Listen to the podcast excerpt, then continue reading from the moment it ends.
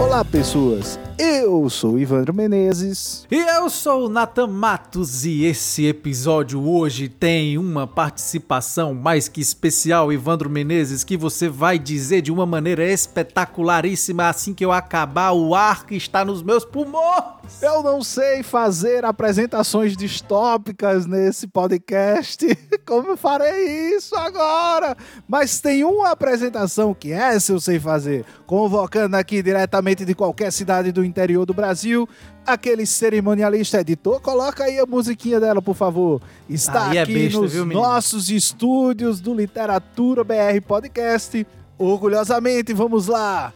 Apresentamos para todos os ouvintes a diretora do Departamento de Piadas da Tia do Pavê, a poetisa, escritora, Ela! Quase doutora Isa de Oliveira. E eu estou aqui para o admirável mundo da literatura BR. É. Caraca! Esse é o link. Aí, rapaz! Caraca, velho! Isso é o que eu chamo de Puta defender que o pariu, posto, viu, viu? bicho? Pronto, olha aí, olha aí, olha aí. E agora, Agora, Ivandro? Agora sim, agora nós vamos... Pra tu tem que tu tem que apresentar ele igual o Galvão Bueno quando apresentou o Ronaldinho Gaúcho. Ah, Olha o que ele fez! Olha o que ele fez! Olha o que ele fez! ele! Estamos recebendo hoje para falar de distopia de insólitos de América Latina, adaptações para o cinema e tudo mais. O nosso Obi-Wan Kenobi da literatura brasileira, Rafael que é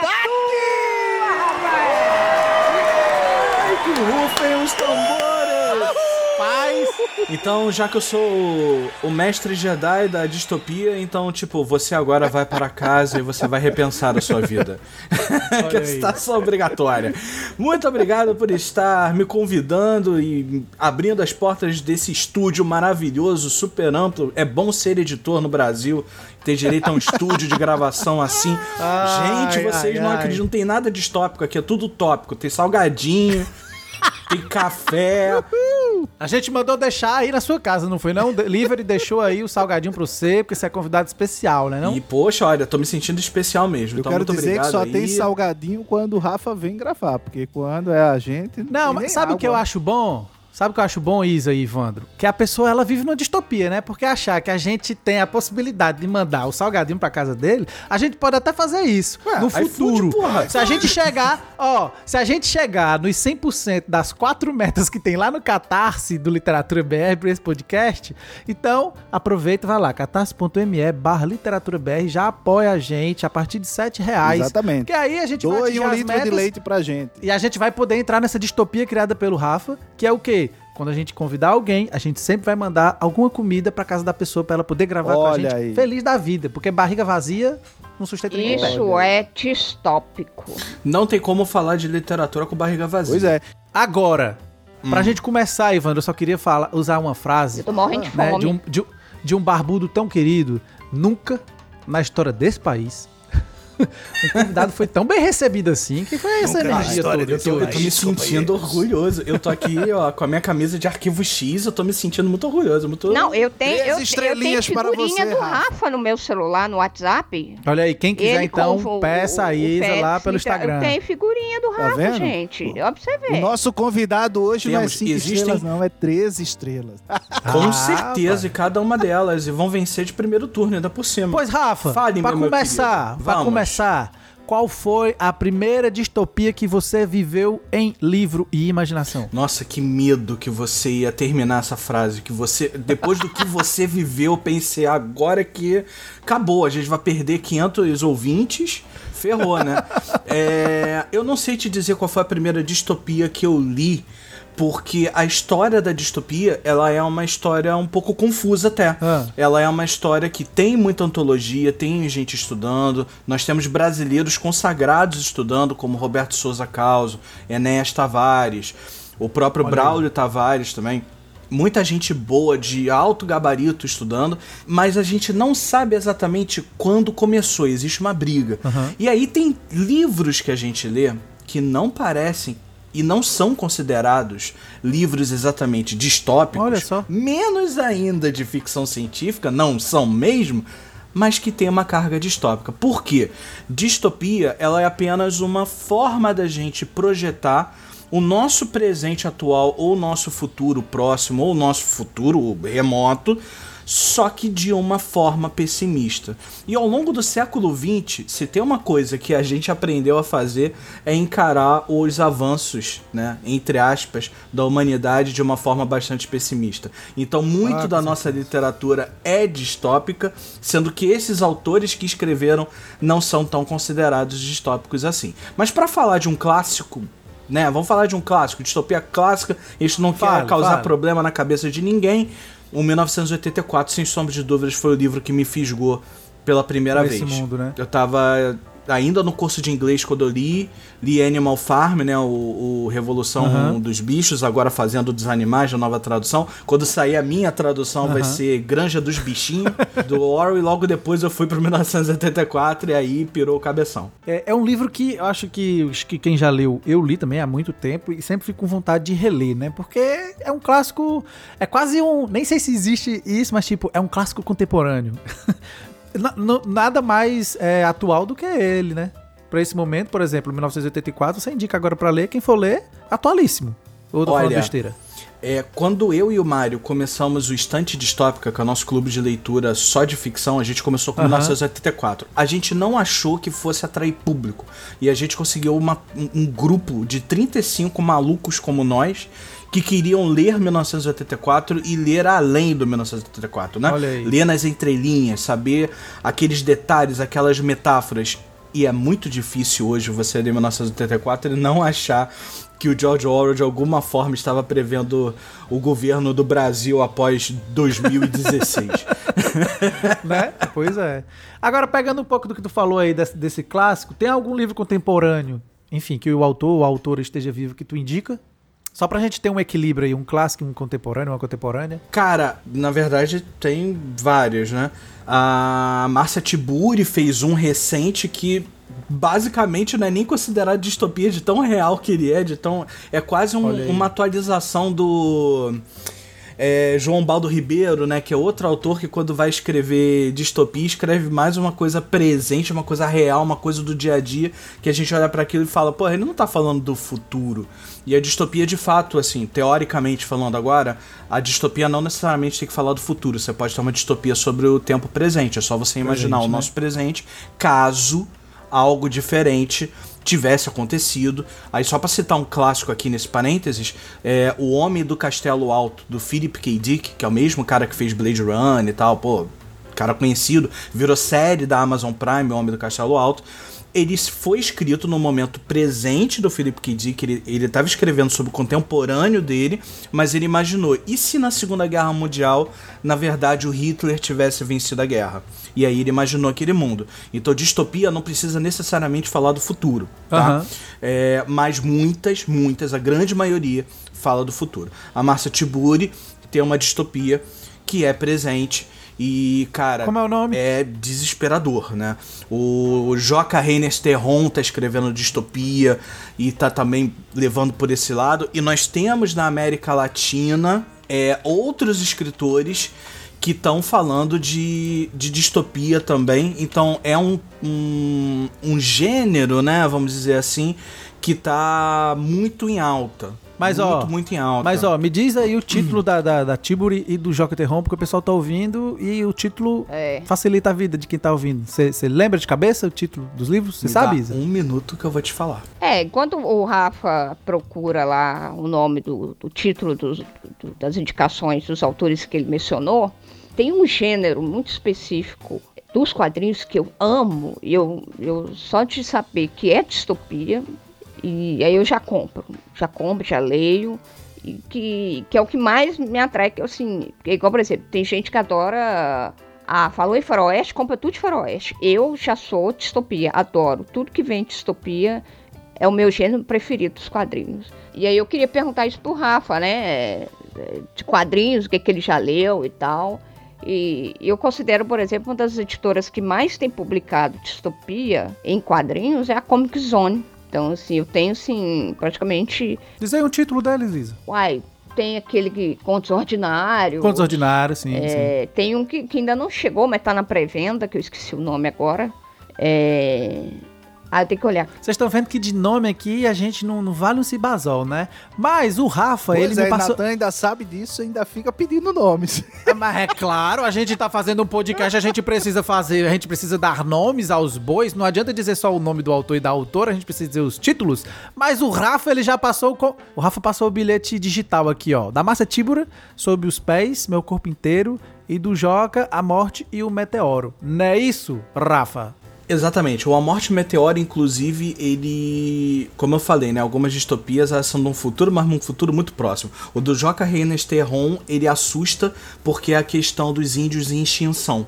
E nossa, não tem nada mais Brasil 2022 do que índio sendo trucidado o pouco que restou, né? Sim, sim. Então ele tá falando sobre uma etnia indígena que vai desaparecer e você tem um, uma pessoa, um não é exatamente um antropólogo de formação, mas é alguém que se colocou na posição de salvador, que vai tentar ajudar esse povo é, indígena a sair do país e ir para um determinado asilo político num outro país. E aí tem as reviravoltas que o livro tem e ele fica cada vez mais distópico, né? A Isa, ela perguntou com relação a HQ e não dá pra gente não falar de Cangaço Overdrive. Cangaço eu Overdrive. acho que eu já ouvi falar, mas não li. Casado. Cara, distopia brasileira, se você não fala can cangaço overdrive, difícil, assim. Tipo. Não, sim. Agora eu quero, eu quero, eu quero te perguntar, não sei se a Isa já, já sabe o título que ela ia falar. Lembra, Isa, o nome ou não? Ah, é o. Até aqui ia tudo bem,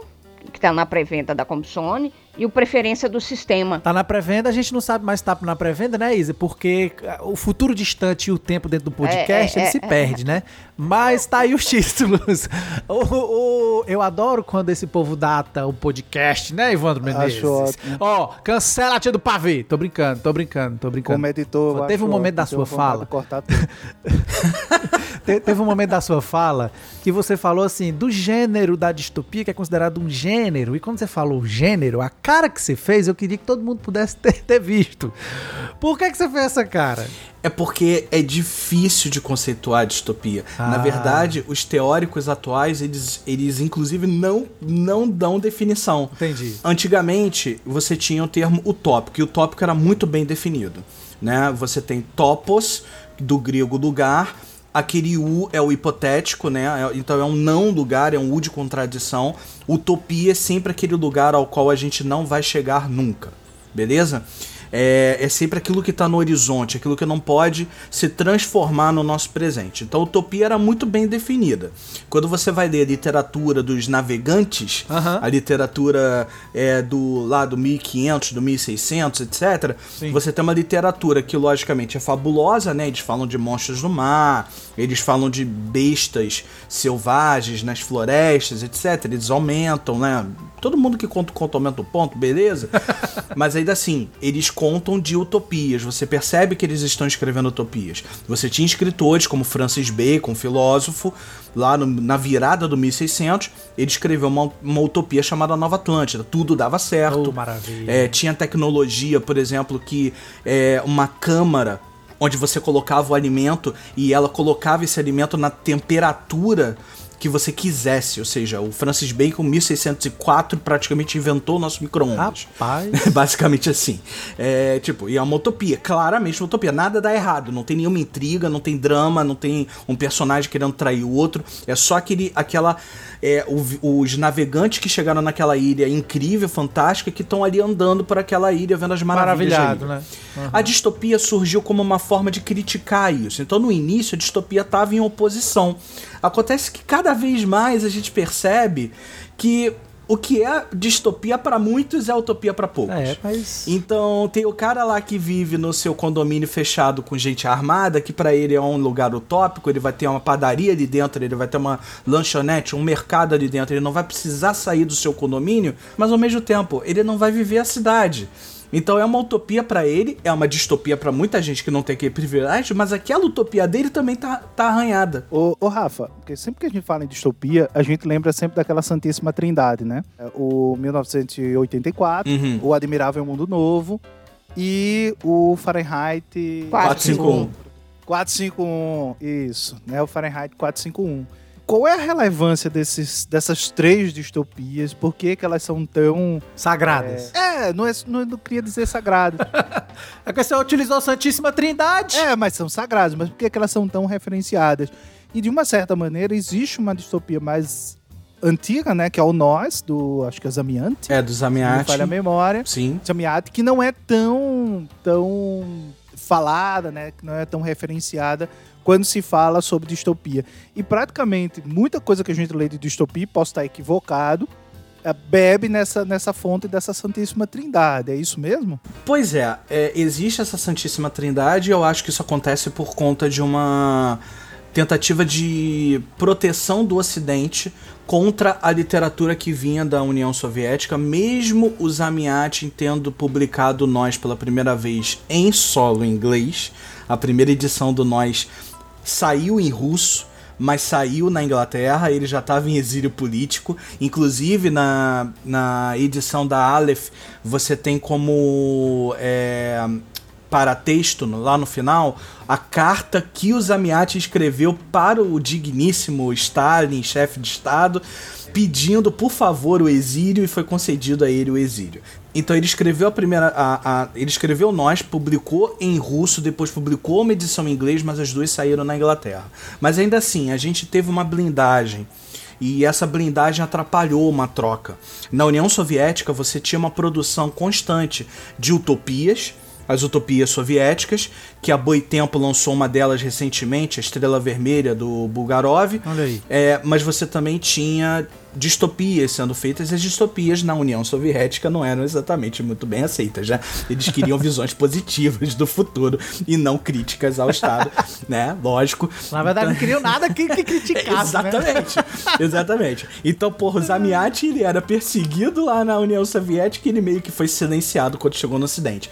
Só que mais ou menos, porque o George Orwell, ele leu Nós, e ele tem crítica no jornal sobre o Nós. E quando ele escreveu em 1984, ele, em várias cartas a amigos, isso tudo tá publicado. Essa edição do Nós da, da 34, da, da editora Aleph, também tem a, a, a crítica que o George Orwell publicou sobre o livro em jornal, o George Orwell dizia que ele tinha lido Nós, que pra ele era uma influência muito grande e ele botou lenha na fogueira, que ele falou que pra ele Admirável Mundo Novo também era devedor de Nós. Olha aí. Pra você ver, né?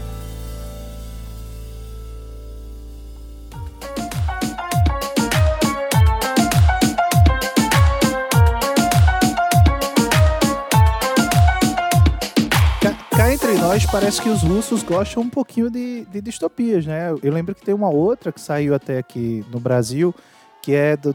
São dois irmãos, eu não vou saber dizer o nome deles, mas eu acho que é Arkady e Boris Strugatsky, né? Que é o. É isso mesmo. É difícil ser Deus, e eu acho que também saiu uma outra que é. Saiu Piquenique, na Estrada Isso. pela editora Aleph, Isso, e o, o É Difícil Ser Deus saiu pela. pela Rádio Londres. Rádio Londres. Que eu achei curioso. Eu achei curioso a época que saiu, inclusive, porque é uma distopia que se passa no período medieval, né? É. É uma coisa que a gente vê muito raro. As distopias. Eu sei que você falou que as distopias não, não tem sempre essa relação com o futuro, que também pode se passar no presente, mas o que eu acho interessante é que essa volta no tempo. Ele cria uma distopia num período ali do medievo, né? Isso, isso eu acho bem interessante. Que normalmente a gente as- associa o medieval ou à fantasia ou à questão épica, A né? distopia, ela, ela tá intrinsecamente ligada com uma forma de você ver o teu momento, né? Ver a tua sociedade, ver o que tá acontecendo e imaginar esse momento de uma forma diferente. Muitos autores vão precisar pensar o futuro para conseguir elaborar melhor essa crítica ao seu momento presente. Mas a gente costuma dizer que toda distopia ela está conectada com o seu momento presente. Quando o Orwell, por exemplo, lá no 84, criou as, a vigilância, ele não tinha como prever as câmeras de vigilância do jeito que a gente tem hoje, que ficam ali no cantinho, no topo da parede. Então ele pensou em telas de televisão, que era a grande novidade tecnológica da época, mas que elas, além de projetar imagens para a gente assistir, elas também filmavam. Dessa maneira, a gente tem como falar sim em alguns casos, é claro, de distopias que falam de momentos passados e podem ser muito bem consideradas distopias. Você trouxe uma ótima dos irmãos Strugatsky, até porque os irmãos Strugatsky, eles eram po escritores populares dentro da União Soviética, né? Eles eram pop. Eles vendiam bem, eles eram best-sellers, eram adotados em escola, por exemplo, tipo, eram é, bem sucedidos dentro da carreira de escritor, digamos assim. Então, eles vão pegar o passado, mas não para mostrar que há uma distopia no futuro. Eles vão mostrar que o presente deles dentro da União Soviética está melhor do que aquilo no passado. Então eles transformam o passado numa distopia. O que é uma forma muito curiosa e singular de ver. Mas não são os únicos. A gente pode lembrar o conto da Aya, apesar da história em si se passar em um futuro toda a história é baseada na pesquisa que a, a Margaret Atwood fez. E ela até hoje, quando dá palestras e tal, na masterclass dela, ela mostra uma pasta gigante que ela tem de recorde de jornal da época da Revolução Iraniana da década de 70. Todo o conto da Aya já aconteceu. Nossa senhora. E aí, é, logicamente, é um passado que é distópico e que ela sabe que pode muito facilmente acontecer de novo. E a gente está vendo isso acontecer no nosso dia a dia quando há poucos, pouco tempo atrás, para não datar o episódio aqui de podcast, mas pouco tempo atrás, a Suprema Corte dos Estados Unidos tirou o direito que as mulheres tinham já há décadas a um aborto seguro é muito doido pela lei. É muito doido. Que é muito doido. Muito então, doido. tipo, aquilo que acontece no conto da Aya, que é as mulheres perderem gradativamente até o nível do, do absurdo todos os seus direitos, já aconteceu e pode acontecer outra vez com facilidade. Com certeza. Então é uma distopia que mexe com o passado, mas ao mesmo tempo joga, bota aquela pulga atrás da gente. Cara, pode acontecer novamente. Os irmãos Strugatsky que vão nesse caminho. Olha como era o passado. Olha como a gente está agora, mas se a gente não mantiver o nosso presente do jeito que ele tá, o nosso futuro pode ser igual àquele passado repetido. E como que você consegue ter, manter, né, Ivandro? Porque é, é assim, não é uma entrevista, é um bate-papo, mas o Rafa fala, a gente fica prestando atenção. Parece que a gente tá dando uma aula, né? A gente só diz assim, isso aqui, Deus, isso não. ali. É não, mas eu não, mas eu não tô falando, eu não tô falando com, como. Como é que fala, Ivandro? Mas eu, eu tô me sentindo. É, pois assim é, mesmo. mas, mas, mas, Não era isso, não? Eu pensei mas não que é, era mas isso, não é, tô falando isso no, no sentido. Qualquer sentido ruim nem nada, não. É porque tá uma puta. Se for uma aula, tá uma puta aula. Muito Eu tô- obrigado. Tô, tentando elogiar, até porque. Mas assim, você guarda muita Você- coisa. você dá curso, muito- Rafa? Você, você guarda muitas coisas na, na cabeça, assim, você falando parece muito natural e tal. E aí eu ficando. Você, você faz curso? Pois é, o Ivandro, Eu quero ó, fazer o Ivandro já se tocou. Boa. Porque você falando, eu fiquei pensando assim, eu sei, a gente sabe que você dá curso, né? De, pô, como é que deve ser os cursos desse bicho e tal. E aí eu ia perguntar mesmo assim, uma coisa mais prática, né? Como que foi que surgiu a ideia do. do- é óbvio, né? Aproveitar também pra fazer o merchan, né? O jabá seu também, né? Opa! Como que- Esse é como- o nosso momento feliz. Pois é, como que veio a ideia de você criar o curso, né? E falar um pouco mais sobre distopias, e, enfim. E se quiser também falar de algum curso que tá acontecendo ou vai acontecer, enfim. Uma coisa que me chamou muita atenção, eu falei, quando a gente criou o Estante Distópica, a gente colocou o 84, na época tava indo, né, tava caindo os direitos autorais, então muita editora tava publicando, a gente meio que entrou na onda, mas a gente não esperava que fosse ter tanta gente querendo ler. Porque o 84 muita gente conhece de nome, mas sei lá, a gente achou que não fosse ter curiosidade. E nos espantou que a nossa primeira, nosso primeiro grupo de leitura tinha quase 40 pessoas. E a gente falou, cara, tem 40 pessoas querendo ler George Orwell de um livro escrito pouco depois da Segunda Guerra Mundial, que coisa, né? E a partir daí, a gente começou a ler cada mês, mais ou menos cada mês. Tem livros que duram um pouco mais, que são maiores, tem livros que duram tipo três semanas, que também são mais curtinhos, leitura mais fluida. Uhum. Mas basicamente, cada mês um livro. A gente entrega conteúdo, porque tanto eu quanto o Mário estudamos distopia. Por isso que vocês estão tendo essa sensação de tipo, pô, Aham. o Rafa guarda muita coisa na cabeça. A gente estuda distopia no grupo de estudos que a gente participa lá na UFRJ. Então é é uma coisa que a gente já estuda há alguns anos. É por isso que eu tenho nomes né, na cabeça, é fácil de fazer a- a- os comentários e as pontes. Mas de lá pra cá, cara, a gente já leu clássicos como Admirável Mundo Novo, como O Nós, do Zamiati, como o Android Sonham com Ovelhas Elétricas, do Philip K. Dick, que depois virou filme Blade Runner. Aham. Mas a, a gente também já conseguiu ler o Brasileiríssimo e Nordestino. Olha aí. Sempre bom lembrar, Cordelista. O, o Braulio Tavares, com Espinha Dorsal do Tempo. A gente Conhecidíssimo. conseguiu meio que trazer livros que deveriam ser tão famosos quanto o 84 e não são, porque sabemos que a sociedade é machista. Como Mão Esquerda da Escuridão, da Ursula K. Le Guin, que ganhou, foi o primeiro Doido livro escrito ler, por mulher que ganhou todos os prêmios da época de ficção científica. Muito bom. E ela ganhou em cima de um outro livro que a gente também deu, que também é um livraço, que é o Matadouro 5, do Kurt Vonnegut. Os dois concorreram e o dela ganhou, e isso, isso significa muita coisa dentro da história da, da ficção científica. Então a gente conseguiu ir do, digamos assim, do, do clássico da distopia, e que são essa tríade, né? E o nós do, do Zamiati ali meio que como sombra, infelizmente, até um- uns mais contemporâneos. E é bem legal. E com isso a gente começou a desenvolver cursos. Aham. A gente começou a dar cursos livres, que são visões sobre os pensadores que a gente gosta de ler, coisas, seriados de TV, temas que a gente gosta. Um curso, por exemplo, que a gente fez, teve procura, se chama Memória e Distopia. A gente pegou episódios de Black Mirror falando da tecnologia atual, como que a nossa memória está sendo fragmentada de alguma forma, né? Tá- ela tá agora então com a pandemia ficou pior ainda, a gente não lembra se algo aconteceu há um ano, dois anos ou três anos atrás, tem que ficar olhando no celular, né? Então a gente está perdendo um pouco a nossa noção de passagem de tempo, isso atrapalha a nossa memória, e com a quantidade de fotos e coisas que a gente posta na rede social, tudo se acumula muito. Então a gente perde também aquele filtro de qualidade que a gente tinha antes, por exemplo, quando você tinha uma câmera fotográfica com um rolo de filme de 24 poses, se você fosse rico, 36 poses, das quais você tirava as 36 fotos e só saíam 30 ou 28, tu queimava quase metade. Enfim, é muito diferente a nossa relação com a memória. A gente pega episódio do Black Mirror, pega a série, né, que é atual, fala do 1984, que trabalha justamente com questão de memória, para um povo que não tem memória é um povo fácil de manipular. Então, é um curso que, por exemplo, chamou gente. E aí você me perguntou sobre projetos que estão por vir. Eu vou lançar um projeto. Ele, eu tô saindo um pouco da questão distópica, porque ela é um pode não parecer, mas é um tema específico e tô indo para algo um pouco mais geral, que é o insólito. E o insólito, ele, ele é aquilo que não é cotidiano, aquilo que não é habitual. Tudo aquilo que não é habitual, ele é insólito. Entendi. Mesmo no nosso dia a dia. Se alguma coisa acontece e te pega des- desprevenido, você pode muito bem dizer, caramba, que coisa insólita. Em português não é um termo tão corrente assim, mas em espanhol é. E na América Latina, inclusive, existe um festival de cinema insólito Olha aí, o Ivan. que vai pra tua sexta edição em- no ano de 2022. Então, existe. O Ivandro tá se coçando ali porque ele já tava querendo falar disso também. Ele tava, né, cara? Ele tava.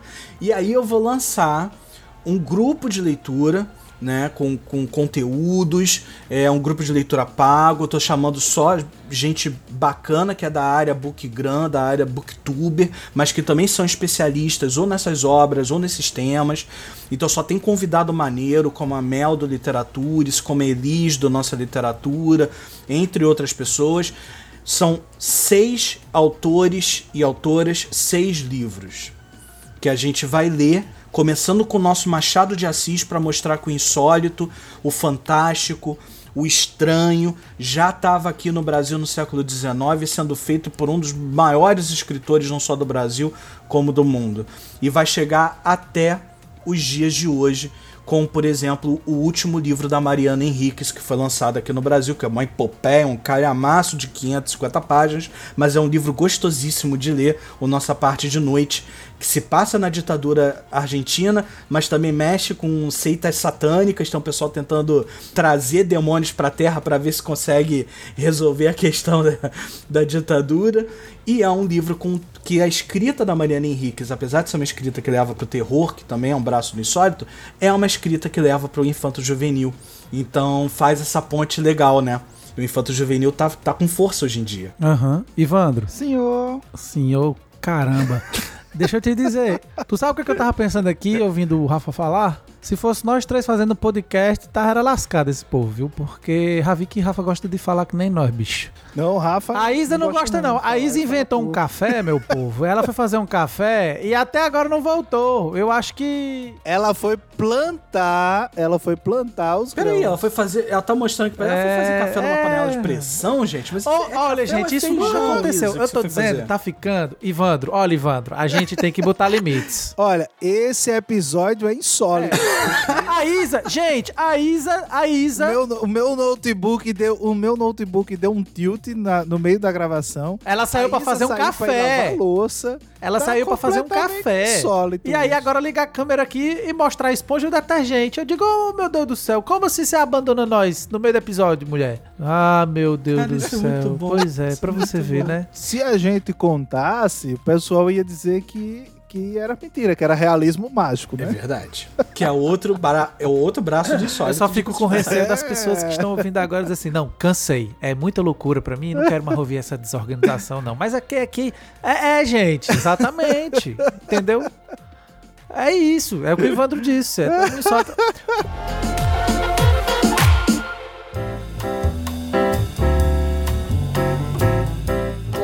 Rafa, é, só para chamar uma. Já que estamos falando do insólito aqui. O que, que você achou do caso das formiguinhas compradoras de livros? Isso é insólito? Caralho, as formiguinhas compradoras de livros. Não, Fala saiu, mais. Quero saiu a matéria. Falar, eu não mandei para você, não? O, o jornal o Tempo, ah. que uma mulher ficou dois dias, duas semanas, não sei, sem pegar no Kindle dela. E porque ela tava lendo um calhamaço, hum. e aí ela deixou o Kindle lá. Aí um dia que ela precisou sair, ela pegou o Kindle para ler, né? Então, aí ela foi, descobriu que, que, que, achou estranho que tinha uns bichinhos, as formiguinhas lá e tal, beleza, né? Tirou lá. Aí de repente ela começou a receber notificações da Amazon de que o livro tal foi comprado, um outro livro tal foi comprado, o livro tal, no, no... Aí ela foi.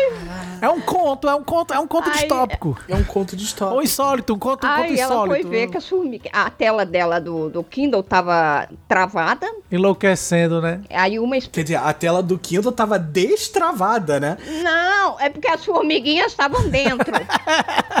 dentro. É, eu vi, eu Entrou vi. pelo, pelo buraquinho que do carregador. Puta, e eu vi, foi, eu vi no Instagram isso aí. Ela abre, ela abre o Kindle e limpa assim, era tanta formiga Caraca, que tipo, história é pior. Não dá nem pra gente mano, dizer que era mentira, porque ela comprovou lá, ela filmou tudo e tal. Era muita formiga, tá ligado? Não, isso já aconteceu Ô, comigo uma vez, era, mas era videocassete, aqueles videocassete. Cara, agora eu vou checar o meu Kindle, fiquei com medo. Aí, não, aí é, é, é, ela colocou, aí tal, aí ela tá vendo como é que faz para cancelar, como é que vai fazer para aquele monte de livro comprado pelas formigas. e aí... O pessoal que manja de segurança de dados na internet sempre diz para você tirar o teu cartão de é, crédito sim, sim. de todas essas opções Exatamente. de compras automáticas. Então tirar do iFood, tirar desses aplicativos todos. O Kindle ele tem essa opção sim. que é a compra de um clique. Você compra Kindle pela compra de um clique. Então, tipo, você só ele não vai pro carrinho, não, você não tem chance de voltar atrás. É, e aí, nesse caso da formiga, fudeu, Não, né, esse, eu sempre guardo meu dentro das capinhas, fechadinho, bonitinho. Tá vai lá, porque eu já passei por um processo desse.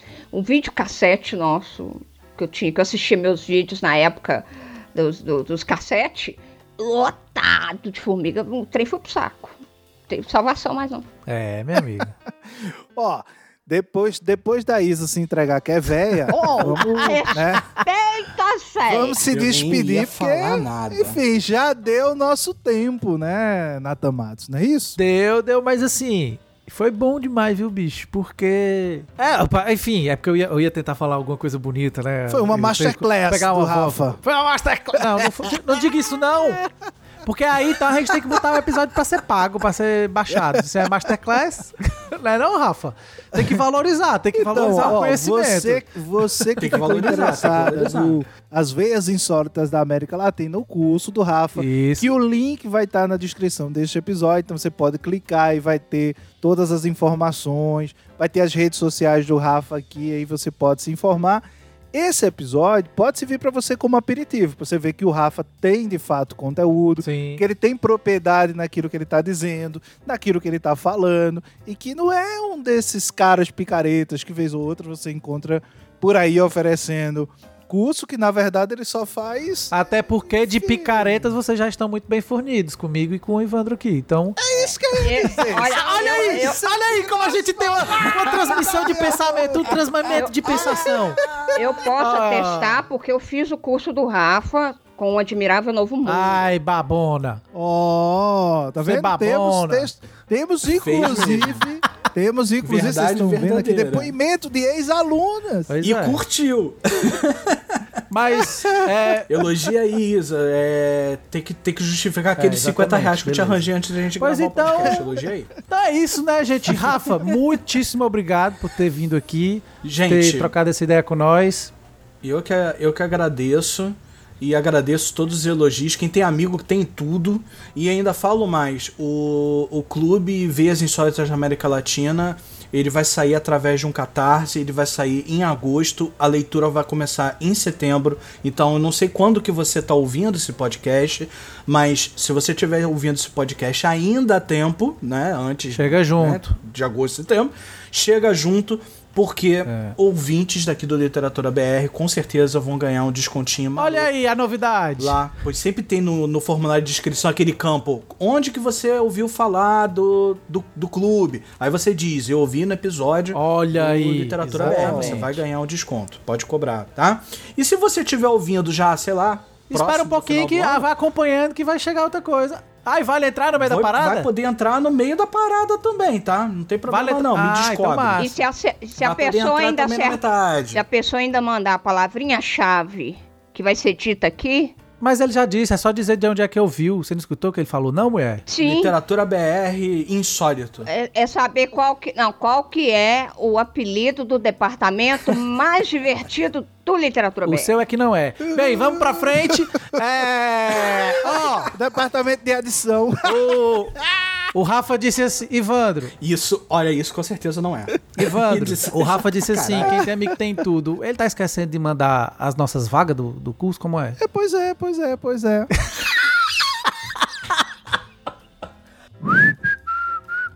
Quem tem amigo tem tudo. Então, meus amigos com certeza vão querer apoiar o meu trabalho pra me ver feliz, pra me ver Agora ele colocou disposto. nós contra a parede. Mas vamos apoiar sim, com certeza. Gente, o negócio difícil é dar um tchau nesse, nesse podcast, viu? Mas é porque aqui a gente faz tudo com felicidade e alegria.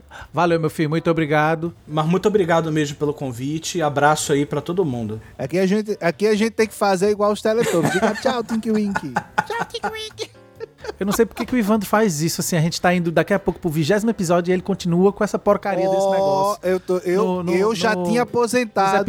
Eu já tinha aposentado os Teletubbies desde que Isa assumiu o departamento de piadas da tia do pavê aqui no Literatura BR. Não faço mais piadas de tio do pavê. Agora isso é só com a Isa, exclusivo com a Isa. A gente precisa, inclusive, pedir autorização Ô, escrita para fazer piada de tio do pavê antes, né? Ô, gente, vocês estão fazendo meu pão de queijo queimar. Pois vai lá, Isa, dá teu tchau. Agora eu tô entendendo. Agora eu tô entendendo o que, que era aquele café. É o pão de queijo. Vai logo, beijo e o queijo. Beijo, um queijo, um pão de queijo. Um beijo no coração de vocês. Apoie o Literatura BR. Só tem doido e doido aqui. E vamos que vamos. Segue a gente. Estão vendo, né? Enfim, encerra. Fecha a conta e passa a régua. Cheiro do sovaco e até a próxima.